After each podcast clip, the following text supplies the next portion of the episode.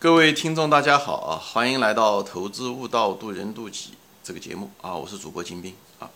今天呢，我们继续聊就是不同的自我啊这个版本啊。前面说过啊，就是啊，人这个自我，一个是你真实的自我，一个是你认为你的的自我啊，就是你怎么样认为你自己，你是什么样的一个人啊？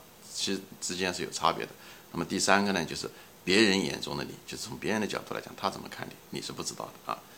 那么第三个呢，就是你认为别人是怎么看你的 啊？这四个啊。那么前面呢，我就说到了这个之间啊，特别是你的真实的自己和你真就是你认为的你自己啊之间，如果他们之间越契合啊，这两个版本如果越契合，实际上这是对你你的人生的纠结会少，你很多认知上面会好很多啊。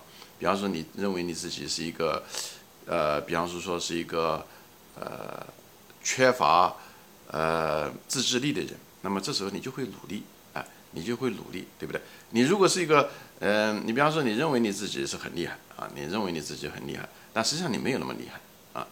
那比方说，嗯嗯，芒格就说过啊，最怕的有的人呢就很聪明，他的 I Q 呢是呢很高，一百七，但是却做了 I Q 呢。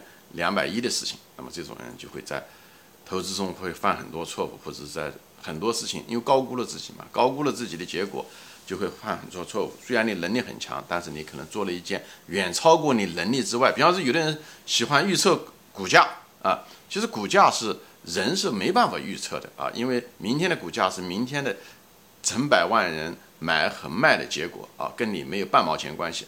但认为你认为你的这个智商很高，你认为是可以，那就是你高估了自己。所以就是说，人要学会认清自己。同时呢，我有前面一期节目说过了，不代表你认清了就不可改变，不是这个意思。你呢，只有在认清的第一步，你才能去改变自己，这样才可以。你如果第一步就搞错了话，你高估了你自己，或者根本就不认清自己，或者根本不愿意认清自己，那何谈改变呢？好吧，有兴趣的可以往前看看我前面那一集啊。那么，股市中的时候，有的人他就是个菜鸟，他到这个股市上来，他就是个菜鸟，他他其实懂得不多，特别是那些新入股市的人，特别在牛市中的时候啊，他觉得买买完每个股票都赚钱，为什么？牛市的特点就是每一个股票都涨，所以他把自己一个给他一个错觉，他认为他就是个股神啊，就像那以前一一嗯那的古人看这个呃呃太阳从东边升起，从西边落下来，总觉得这个太阳是绕着地球转的啊，那结果不是这么一回事。情。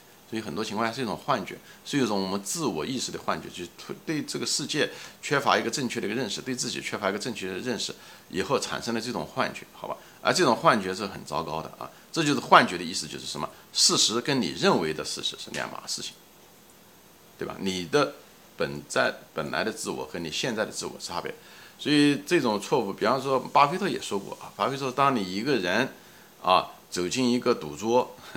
你如果在五分之钟之内，你无法判断谁是那个菜鸟的话，那那个菜鸟就是你。不管你认为还是不认为啊，不管你怎么样子呃看待自己，但你一定是那个菜鸟，因为你判断不出来这个赌桌中别的菜鸟，那一定是你啊，就是就这么简单。所以我就是说，我们在我们的生活中的时候，就是要认清自己是非常重要，无论在股市当中的时候，还是在呃。生活中都是一样啊，股市如人生，人生如股市。所以我为什么老喜欢拿股市说呢？因为人生每个人人生都不一样，所以很难说出一些统称的东西。但股市是个比较集中的一个博弈场所，因为如果犯错误，大家都是比较类似，所以这样的话举例起来比较容易，对不对？所以，比方说你这个人吧，啊，耐心啊，你如果知道自己没有耐心，那么你，那么你下一步你就会想到我怎么样的。哎，培养自己的耐心。我的为什么没有耐心的根源是什么啊？也许是我的信心不够啊，持有不了股票。那我信心为什么不够呢？哦，我可能就是对公司的研究不够。哦，如果把公司研究透了，那么这样子的话，我会增加我的信心。那么这样的话，我持有股票的耐心会大，或者说我有比较有耐心的等这个比较低的价格等等这些东西。所以，了解自己、认清自己的版本、真实的自我，而不是认为自己是什么样的人。这时候的时候。你更现实、更理性的时候，这是你智慧的开始，这是你智慧的开始。所以，知道自己的缺点是一个智慧的开始，这样你才会认错。只有认错，你才花心思去纠错。这时候，你就会把你的眼睛、你的智慧的眼睛会睁开。这时候，你会经常观察自己。嗯嗯，无论是你跟别人打交道的时候，你心里面是怎么想的，你的感觉是什么样的啊？我这种想法对不对啊？等等这些东西，啊，我为什么有这种想法？你只会你会作为一个第三者来观察自己，这个就是智慧的开始。你把自己作为一个朋友，也作为一个子女，哎，来看待他，来评判他，来改正他。首先是观察他，哎，这就是所谓的佛教中可能说是观吧，啊，内观啊，讲的可能是这个，我也不清楚啊。那么。另外呢，你对别人呢批评呢，你就抱着一种不会很多抱着一种抵触的态度，因为你把别人的批评当做是他对你的一种反馈。因为你自己看不清楚自己，因为人常常看不清楚自己，对吧？你最能看出清楚自己的，这种悟性极高的。那大多数人，普通人没有这种悟性，或者是没有经过训练，或者是没有生活上的这种经历。这时候你悟性比较低的时候，你还是靠别人的反馈，对不对？比方说我脸上有个东西，如果我没有镜子，对不对？看不到自己的时候，那我是靠别人的反馈。别人说哦，你脸上有个翻粒子在这个地方，啊，那我这样就会把它拿掉。我不会说啊，呃呃排斥别人。你说我有翻粒子，我还没有呢，我看你脸上也不干净了，你开始跟人家吵。那这个就是一种拒绝认识自己，别人都已经给你的反馈了，那孩子不认识，好吧？就是这一点，所以这个东西就引申了一个什么东西呢？就是引申了第三个版本，就是别人眼中的你，别人的眼中的你，就是什么呢？很多情况下，他实际上是非常非常宝贵的。就是你也许不这么认为你自己，因为人就是这样的，就是不识庐山真面目啊，只缘身在此山中。人常常虽然我们每时每刻在我们生下来那一瞬间。都跟自己在一起，直到死死去的时候，但这也是人生最大的谜团，就是我们一直不了解自己。我们也许看别人看得很清楚，但是身在此山中啊，很难了解自己。这时候的时候，要个聪明人会是什么一个想法呢？那么一个就是我尽量的认识自己，对吧？我把我的心打开，心门打开，我尽量观察自己。另外一个东西，前面讲了，你要观察别人对你的反馈，但别人对你反馈很可能很多情况下是批评，对不对？其实。本身批评就是非常非常宝贵，因为一般人啊，你一般人跟自己利益没有什么交道，你普通的朋友也好，同事也好，一般人都不愿意得罪你，所以一般人都不会说，那没必要得罪你的同事、同学啊，一般的人都不会，所以你得到了一种反馈是非常宝贵的啊。当一个人的悟性有限的时候，所以这时候你千万不要，我专门有一集说过，你千万不要随便跟别人抬杠，或者说跟别人争吵。这样子的话，就是好心当做驴肝肺，人家觉得你不识好歹，下次不会再说了。有的人甚至反过来说，你明明不好，他还恭维你，最后你只会越走越低。哎，你在错误的路上是越走越长。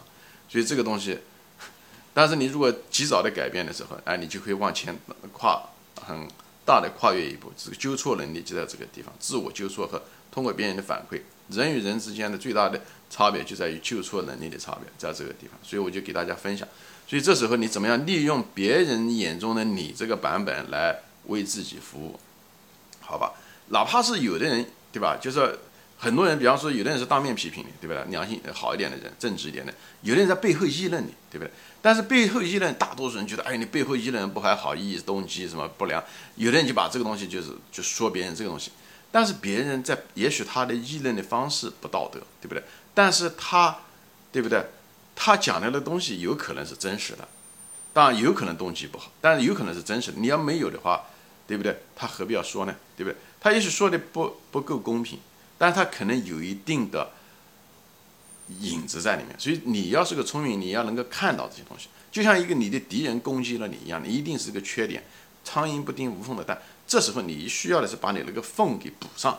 亡羊要补牢，所以呢，那个苍蝇本身不是一件坏事，你的敌人真的不是一件坏事。所以我专门有一集就是，你的朋友是你的敌人，你的敌人是你的朋友，我讲的就这个意思啊。你往往朋友为了不得罪你，有的时候呢，哎，就讲一些好听话给你，对吧？你的敌人会利用你任何一个缺点，所以别人眼中的你，这时候的时候，人要不要过于注重方式本身啊？别人在背后议论你啊，怎么样怎么样？你要怕第二，你要想到的是他议论的内容是什么？我确实有没有这个毛病？这就是别人对你，别人眼中的你。所以这时候给你很多的聪明人会利用这东西，会得到很多这方面的一些信息，好吧？所以呢，这个东西很重要。别人眼中，所以还有一个的一方面呢，我就说呢，就是往往在生活中也好，工作中也好，职场中也好，常常是这样，就是你你的眼中的你，你认为是这样的，而别人眼中的你是这样子的时候，这两个之间如果不契合的时候啊。你会出很多问题。我举个例子吧，比方说，你认为你是一个非常勤奋的人，在公司里面，对不对？你的你的版本是这样的，你认为你很勤奋，你你觉得你能力很强，别人不这么认为，别人觉得你这个人懒，你该干的事情没干，比方说你的老板就不认为是这样子。那么你们之间，要不然就是你高估了自己，对不对？你他其实那个人怎么样看你，你是无法改变的，你几乎无法改变。你可能有一定的沟通能力，其实无法改变。所以这时候的时候，你唯一能改变的是你自己啊。一种情况下，他确实是你认为的是你就是你真实的你自己，对不对？另外一个人就是看错了，OK，你也改变不了他。这种情况你没，你有什么办法？你唯一的办法就是，要不然就离开这个公司，对吧？当然这种公方法是可以的。还有一种方法呢，就是提高你自己，就是这取决于你自己的选择。很多人不是这样，很多人就是纠结争议，以后就说你老板对他不公平，怎么样怎么样怎么样怎么样怎么样，以后待在那个地方，以后就是搞得自己也不高兴，以后整天心情不好，很纠结，回家了以后还影响家庭的气氛等等这东西，以后会影响你的身体，影响你的健康等等这东西，所以。但是别人对你的反馈很可能会纠正你对自己的看法，你很可能就是高估了自己，很可能你做事情的时候就是举轻若重，很可能你做事情跟人相处的时候就是不是很愿意跟别人合作的人，等等这些东西，实际上别人对你的是一种反馈，是一个很好的一个机会来调整你自己。我我说了嘛，你还有一个真实的自己在那个地方，所以所以这时候的时候，一个人你如果头脑里面有这么几个版本在这个地方的时候，你对外界的所有的刺激，别无论是别人的批评也好。还是你做一个事情的时候，你怎么样看待你自己？观察你自己也好，还是什么？你就相对最好的是这三个东西最后完美，最好两个是完美的，就你的自己和你认为的自己至少要契合。以后通过别人的反馈批评，在以别人眼中的你是什么样子的？哎，通过别人的反馈，你来个进行调整。所以别人眼中的你是作为一个工具来调整你怎么样子看待你自己。当然，我不是说。就是一定要完全听别人的啊，别人的价值标准就是这样子的啊，别人怎么样子，就是纯粹是听别人的，因为你毕竟是有个指标，因为你还观察你自己啊，所以你一个眼睛是你可以观察自己，另外一个呢，你可以观察别人的反馈。如果这两个东西，你如果是又能观察到自己，别人的反馈也是对的，那基本上这两个子系统可以证明一点，这个结论很可能是对的。所以在这种情况下的时候，你就会好很多。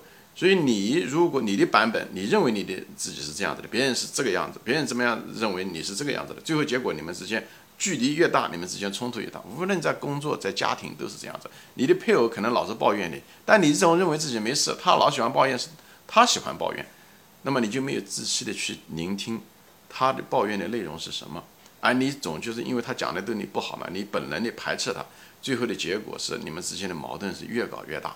越搞越大，因为他抱怨没办法得到你的理解和满足，你呢总觉得他在抱怨，最后你们之间的距离会越拉越开，越拉越开。所以我就是就是说，要人要是学会知道别人一要会利用别人眼中的你是个什么样一个东西，好吧？这个这个非常非常重要，好吧？行，今天我就暂时分享到这里啊，谢谢大家收看，我们下次再见，欢迎转发。